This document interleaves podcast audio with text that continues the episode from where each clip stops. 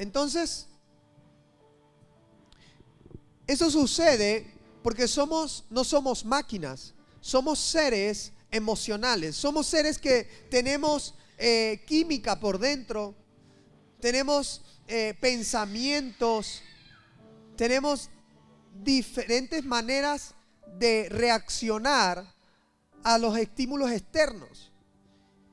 Y como tenemos diferentes maneras de reaccionar, entonces muchas veces, muchísimas veces, vamos en diferentes rumbos de nuestra vida como las olas del mar. Un día amanecemos con las emociones al mil y queremos comernos el mundo, queremos ir y hacer de todo, pero el otro día sentimos que estamos derrotados, nos cuesta salir de la cama, no tenemos ánimos de ir a hacer nada.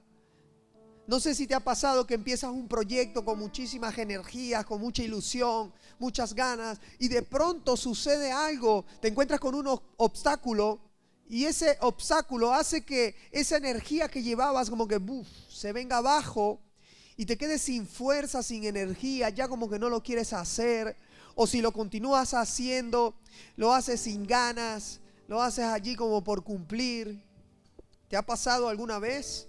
Pues eso sucede porque nosotros somos seres emocionales y a veces nuestro carácter no está probado, no está eh, ejercitado para poder ser constantes y firmes a pesar de nuestras emociones. En la Biblia conseguimos un ejemplo de, algo, de alguien que era súper inestable en sus emociones. Era alguien que un día quería demostrar su amor por Jesús y le dijo a Jesús, Señor, no vayas a la cruz, por favor. Mejor deja que yo voy en tu lugar. Era alguien tan emocional que no medía sus palabras tanto para bien como para mal.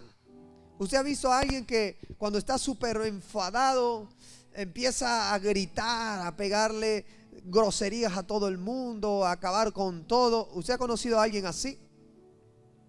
¿O ha conocido a alguien que cuando está súper contento y a veces suele, suele pasar que es la misma persona que cuando está súper enfadado, wow, es un Hulk.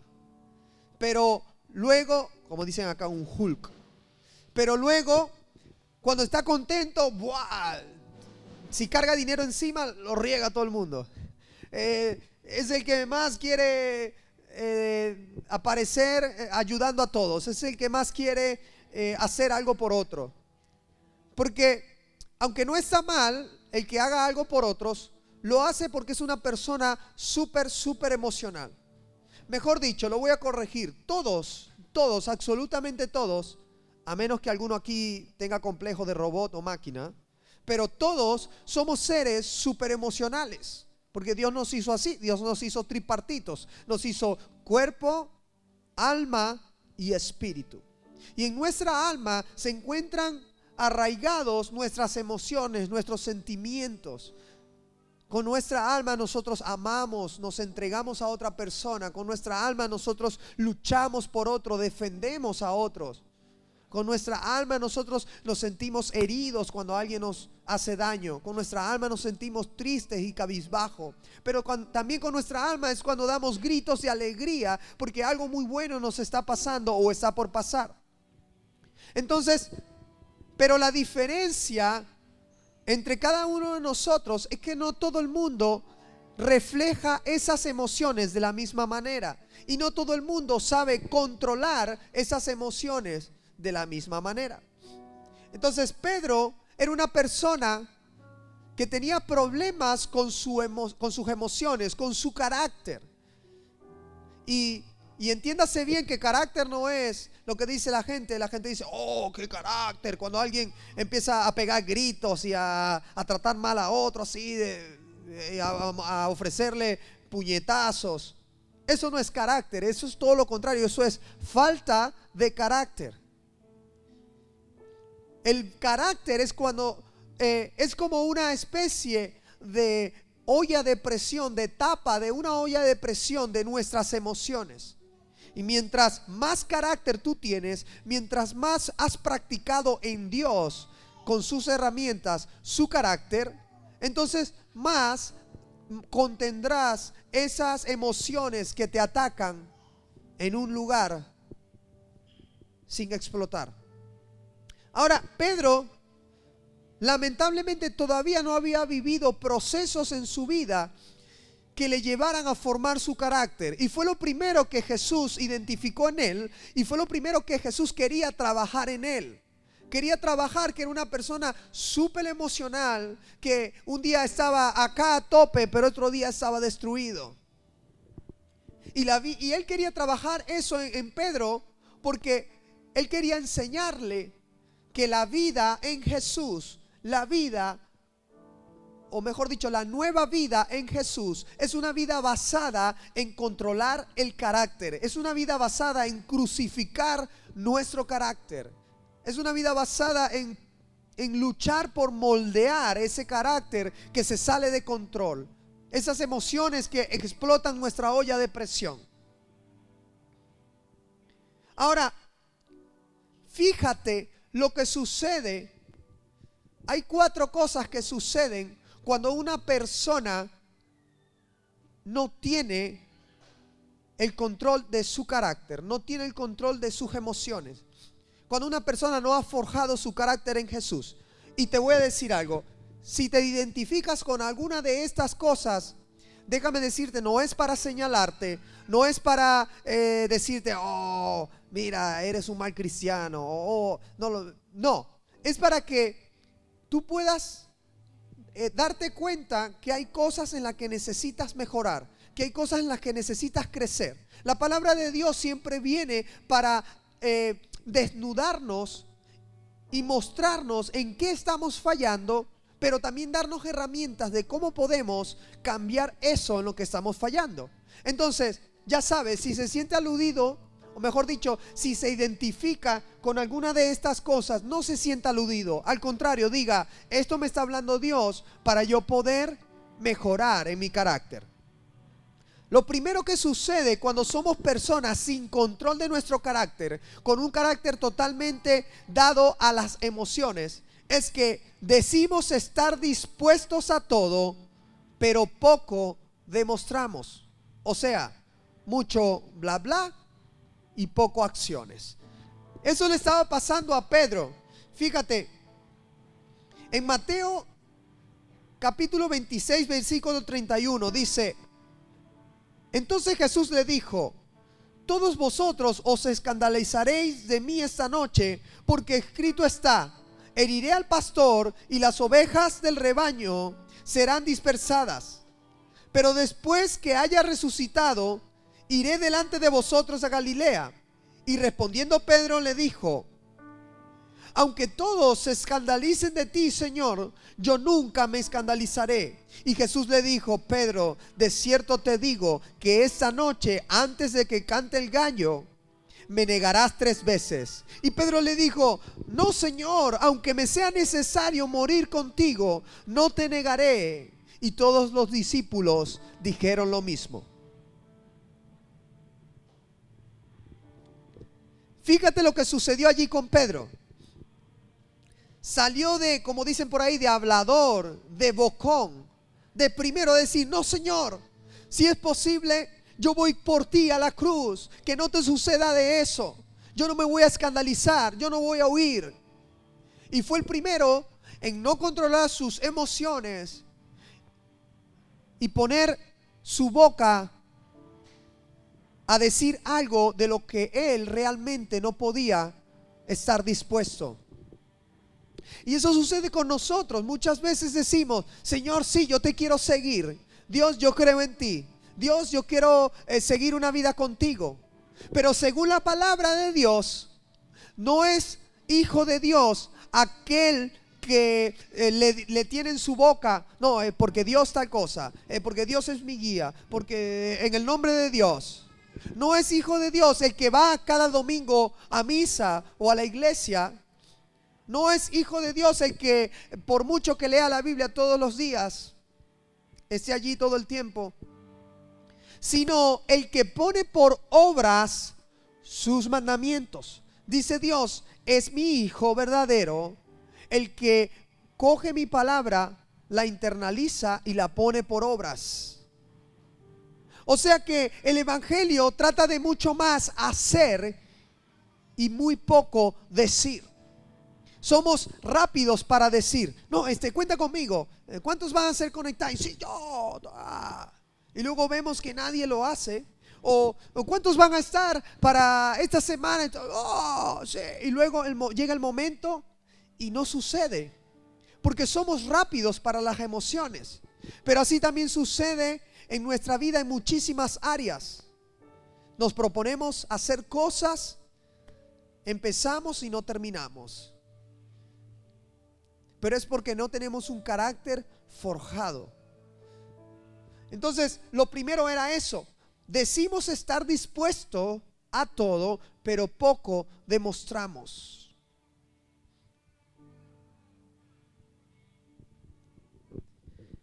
Lo segundo que sucede cuando nuestro carácter no está controlado por Dios, sino que está de rienda suelta, como las cabras locas, es que accionamos con las armas equivocadas.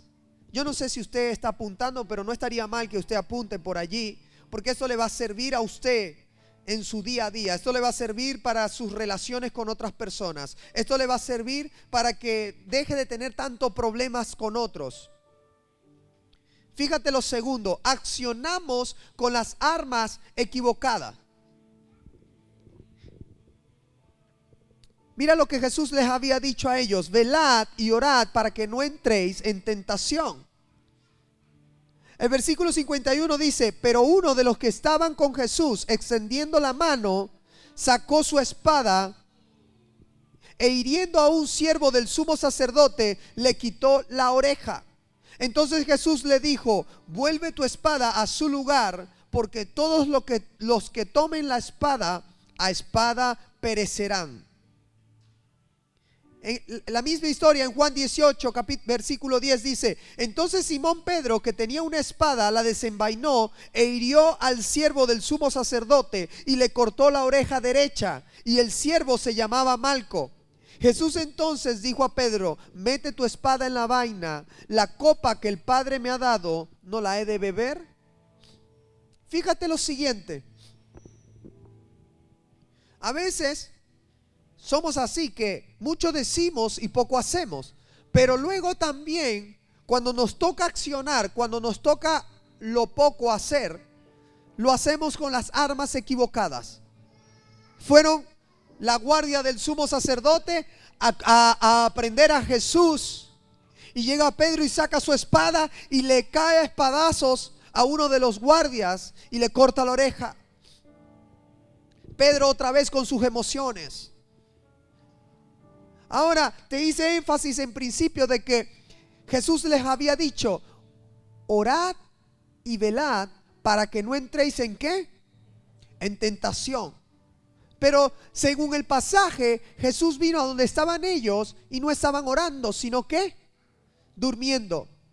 Y como no estaban orando y no estaban velando, Pedro entró en tentación, dejó su olla de presión de emociones salir y terminó cortándole la oreja al otro hombre.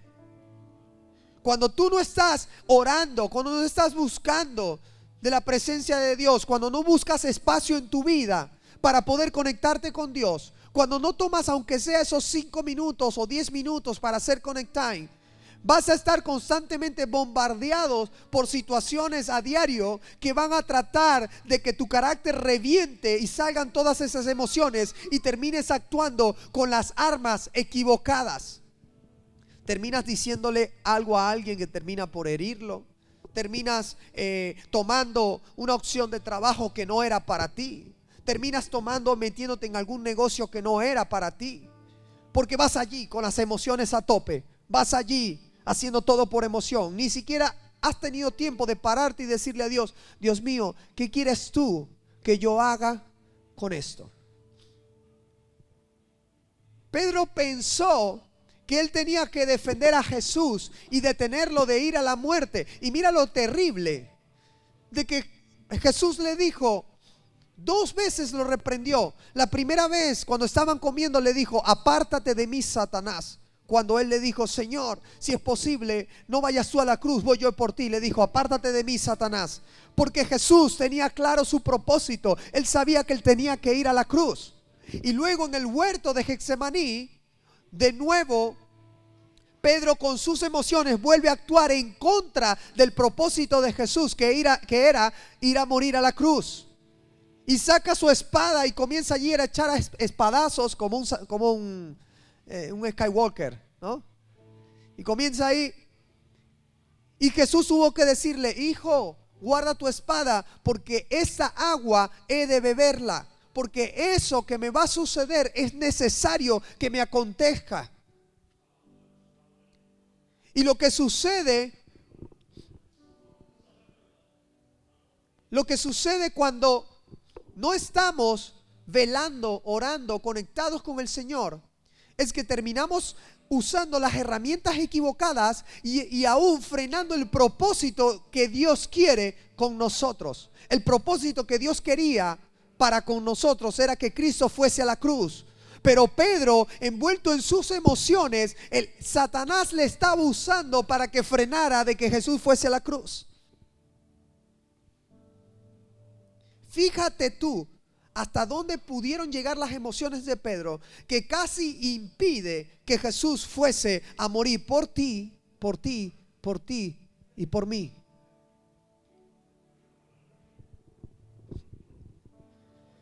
La tercera cosa que sucede cuando estamos actuando solo por nuestras emociones, cuando tenemos rienda suelta en nuestro carácter, es que negamos a Dios constantemente con nuestros hechos.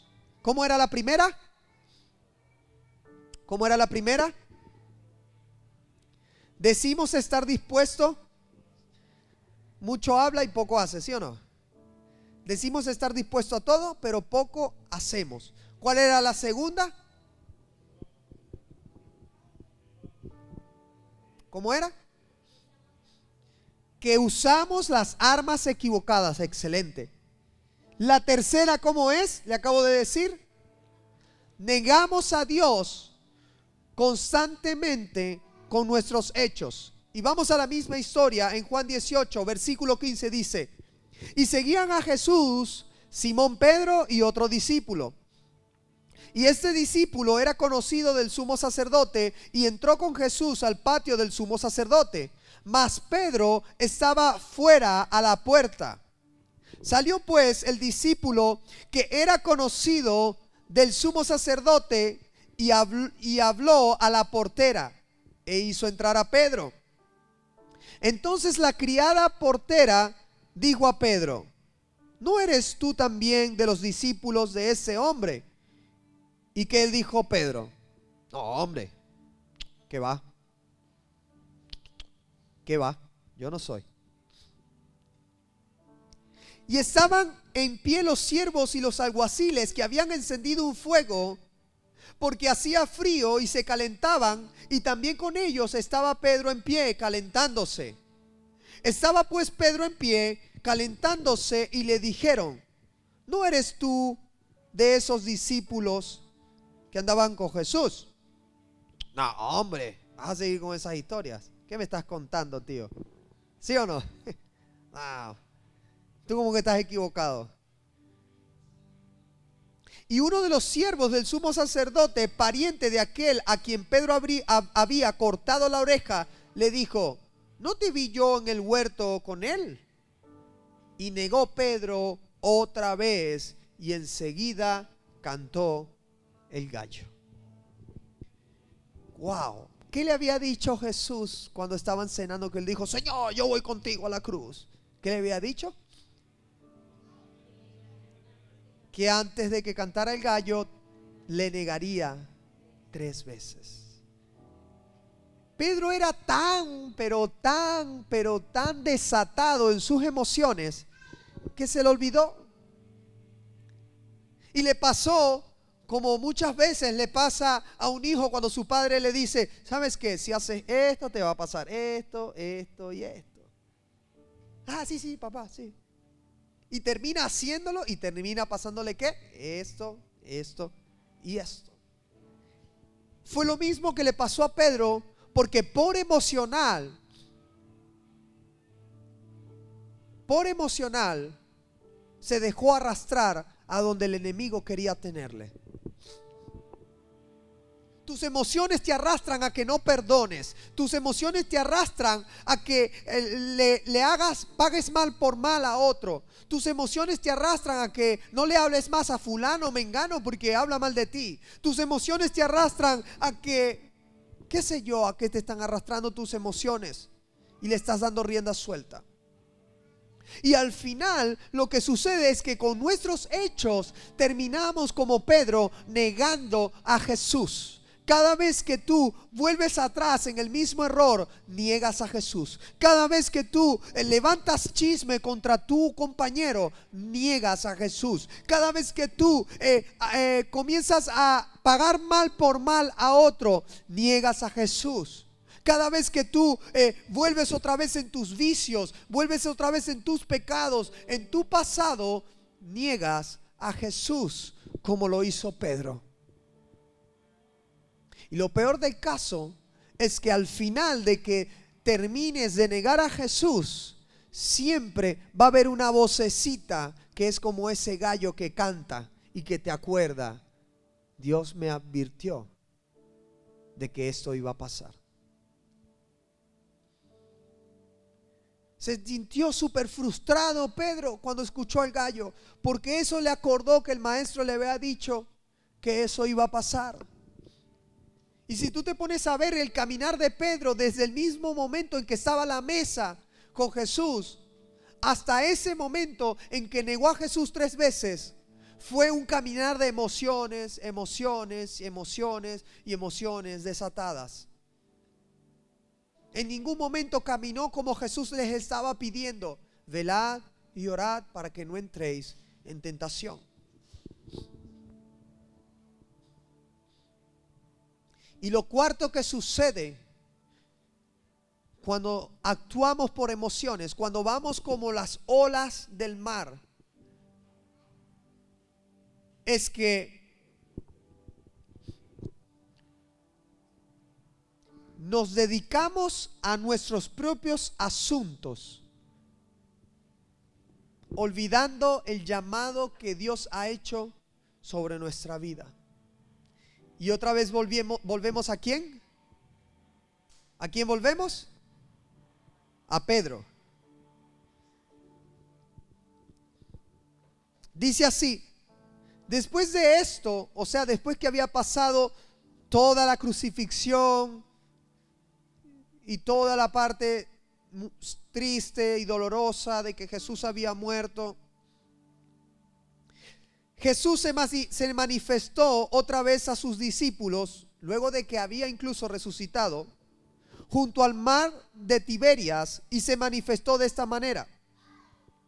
Estaban juntos Simón Pedro, Tomás llamado el Dídimo, Natanael el de Caná de Galilea, los hijos de Zebedeo y otros dos de sus discípulos.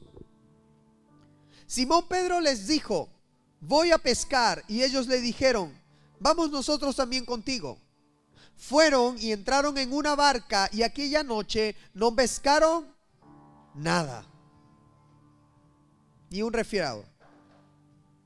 Cuando ya iba amaneciendo, se presentó Jesús en la playa, mas los discípulos no sabían que era Jesús.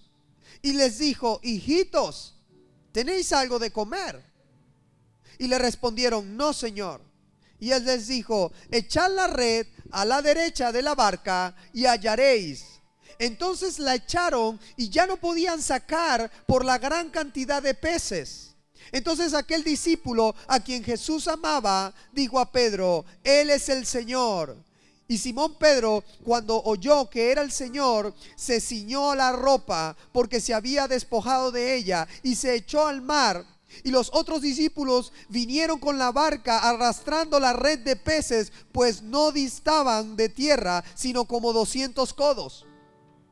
Cuando hubieron comido, Jesús les dijo a Simón Pedro, Simón, hijo de Jonás, ¿me amas más que a estos? Y él respondió, sí Señor, tú sabes que te amo. Y él le dijo, apacienta a mis corderos. Volvió a decirle la segunda vez, Simón, hijo de Jonás, ¿me amas? Y Pedro le respondió, sí Señor, tú sabes que te amo. Y él le dijo, pastorea mis ovejas. Le dijo Jesús la tercera vez, Simón, hijo de Jonás, ¿tú me amas? Y Pedro se entristeció de que le dijese por tercera vez, ¿me amas? Y le respondió, Señor, tú lo sabes todo. Tú sabes que te amo. Y Jesús le dijo, entonces apacienta mis ovejas.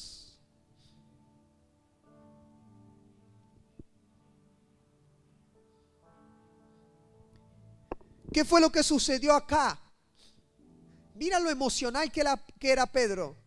No le bastó con que el gallo le cantara y le recordara que había negado a Jesús, sino que luego, después de haber visto y después de haber sabido que Jesús resucitó, después de haberle visto resucitar,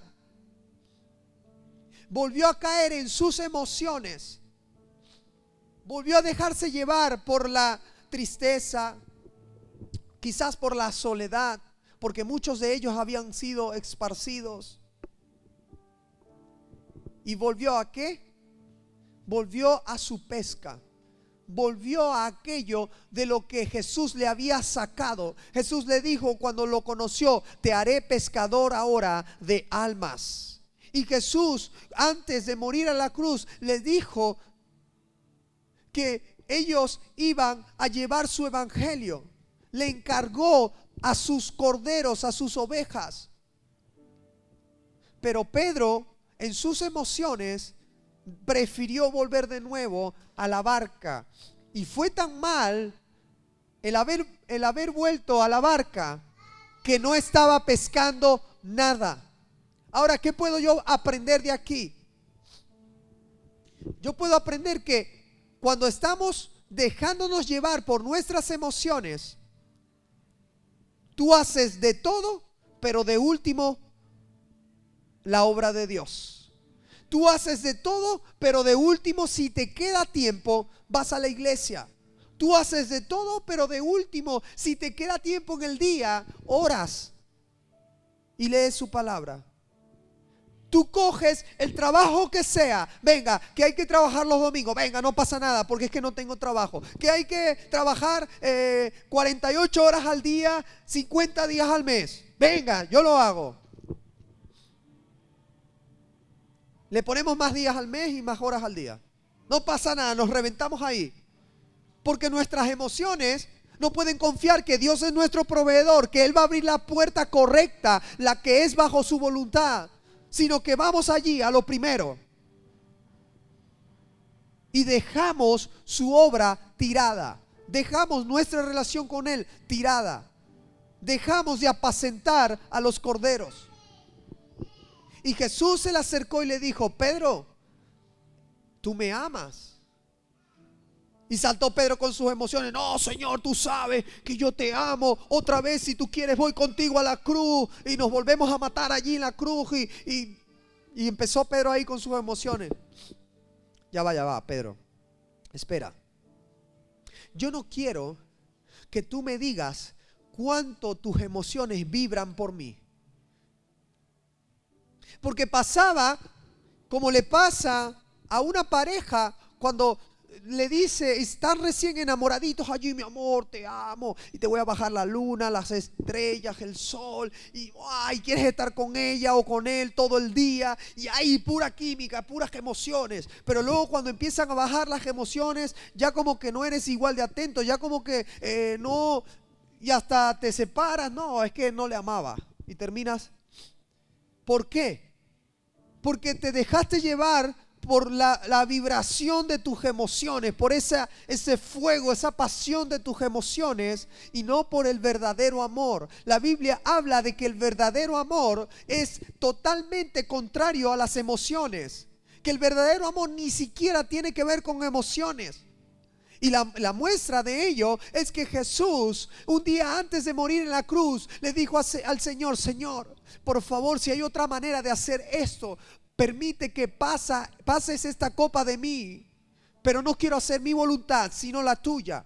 Y como la voluntad de Dios era que Él fuese a la cruz, Él terminó por amor y no por emociones yendo a la cruz. Y aun cuando estaban latigándole, golpeándole, dándole ahí duro, le estaban escupiendo, burlándose de él, mofándose, cuando le estaban clavando en un madero y abriendo sus heridas, lacerando su piel, aún allí, déjame decirte, Jesús todavía tenía emociones. Todavía te aseguro que quería bajarse de ese madero. Te aseguro que sus emociones estaban tan, pero tan, tan a tope que seguro quería bajarse y, acabar con todos los que estaban allí.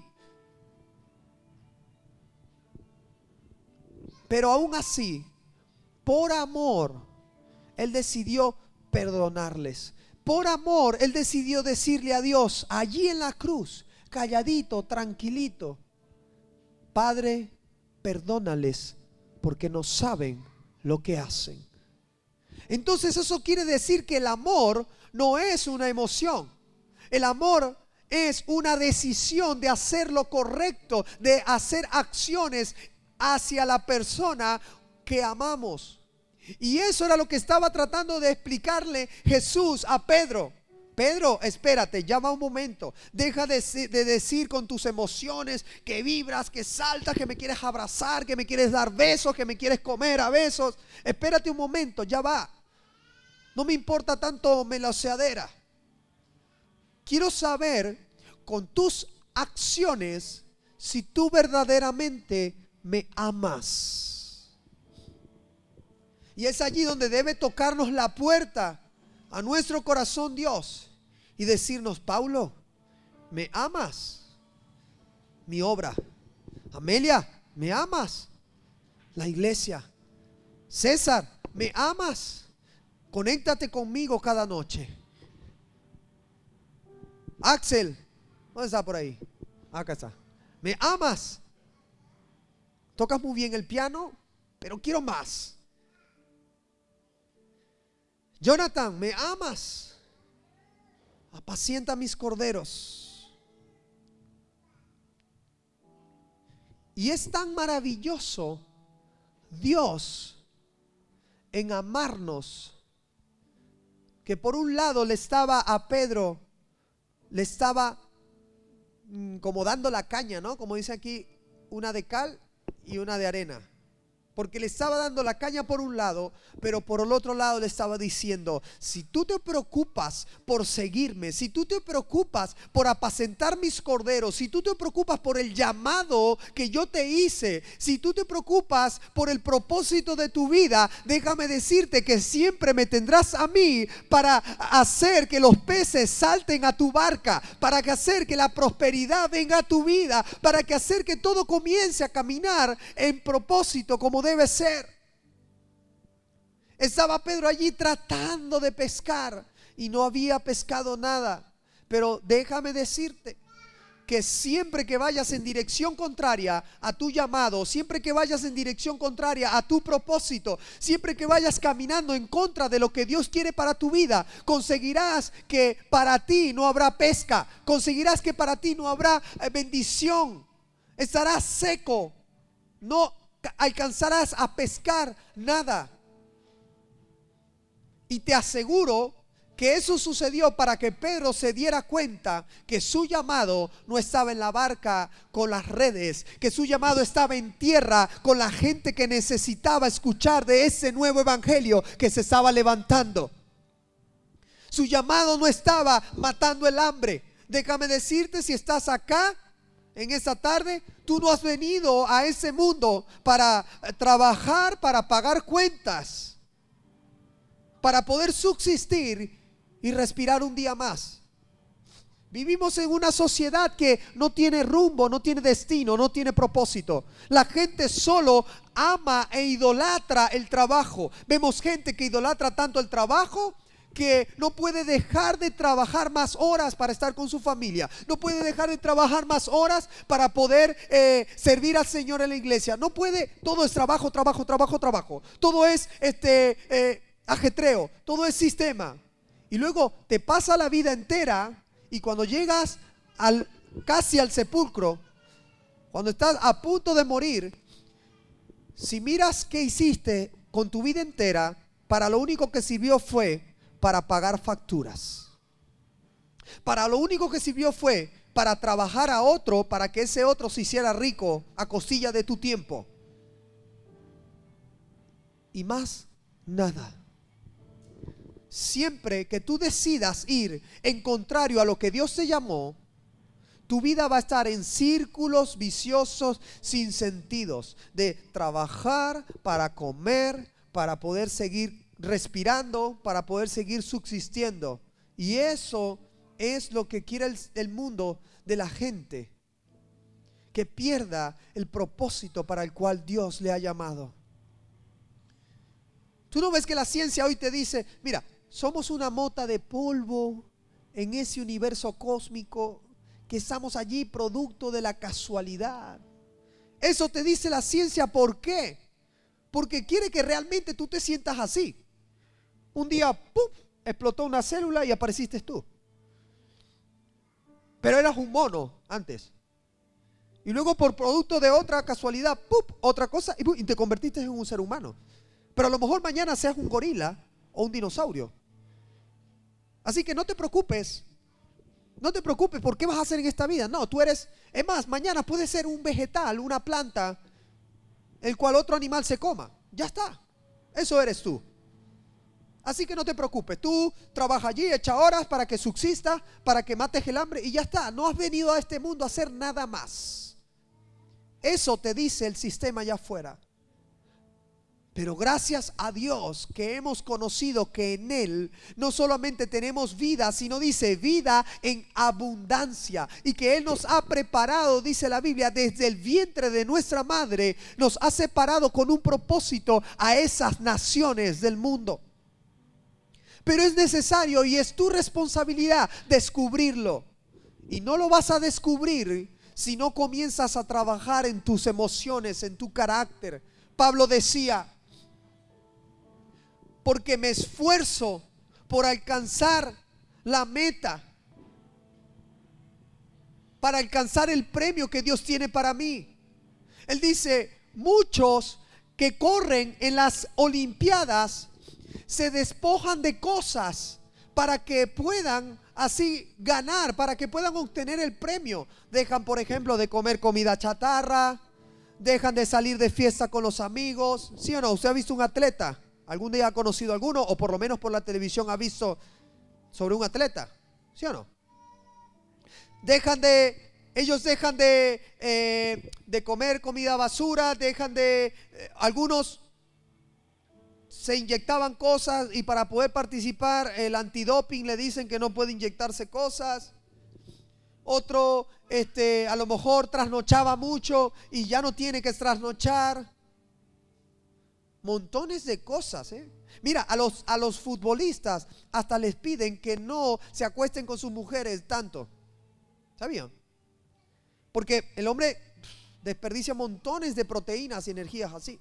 Entonces, Pablo decía, si estos hombres se despojan de cualquier cosa que les, sirve, que les puede impedir alcanzar el premio, que es un premio corruptible, un premio hecho por los hombres, cuanto más nosotros debemos esforzarnos por alcanzar el premio de la vida eterna que tiene Dios preparado para nosotros. Y dice, así que no lucho como, como quien golpea el viento. ¿Qué? Con las emociones, como, como Pedro, ¿no? Ah, un día aquí, un día allá. Oh. No, sino que me esfuerzo en controlar mi carácter. Eh, me esfuerzo en, trabajar en, en mis emociones. No vaya a ser que yo habiendo alcanzado a otros para salvación, yo mismo termine perdiéndome. Entonces, es necesario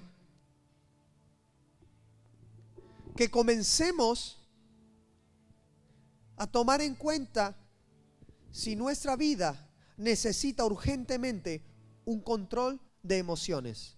Si nuestra vida necesita urgentemente una tapa de esa olla de presión. Porque solamente prueba tras prueba nuestras, eh, nuestras emociones y nuestro carácter comenzará a tener control si lo fundamentamos en Jesús. No vamos a dejar de recibir pruebas, no vamos a dejar de recibir ataques, no vamos a dejar de recibir tentaciones, pero es momento de que tú decidas que tentación tras tentación, prueba tras prueba, ataque tras ataque, tú decidas hacer todo lo contrario de lo que hizo Pedro y comenzar a ser firme en tus decisiones de seguir a Jesús. Seguir a Jesús no es fácil. Seguir a Jesús no es para cobardes, es para valientes. Seguir a Jesús no es para los que fácil eh, se rinden, sino para los que dicen, está bien, fulano me tiene al borde, pero no, yo voy a amarle, voy a responderle a lo contrario de lo que él está haciendo.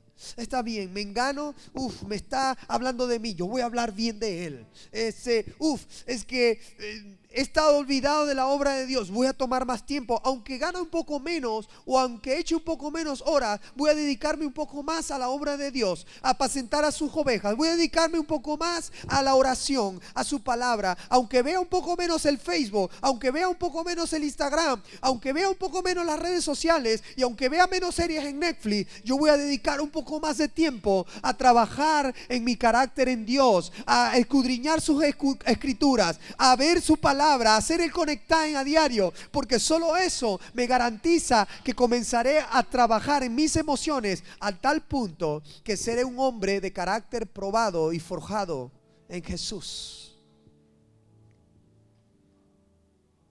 Gracias a Dios que pudo Jesús alcanzar a tiempo a Pedro de no llegar a algo peor a sus emociones, porque al final Pedro entendió.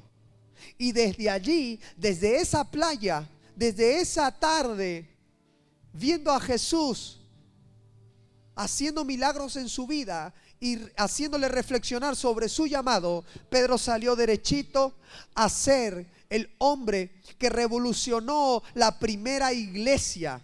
Salió derechito a ser el hombre que comenzó a hacer milagros. La primera vez que Pedro predicó se convirtieron cinco mil personas. Mira la diferencia. Se había ido al mar y no había pescado nada. Pero luego decidió reflexionar, despojarse de sus emociones y salir a hacer lo que Dios le había llamado. Y cinco mil personas se convirtieron la primera vez que decidió abrir su boca en pos de su propósito. Y luego levantó a un paralítico. Y luego, y luego, y luego. Y comenzó a ser el hombre que más trascendencia tuvo en ese momento en la iglesia. Ponte de pie.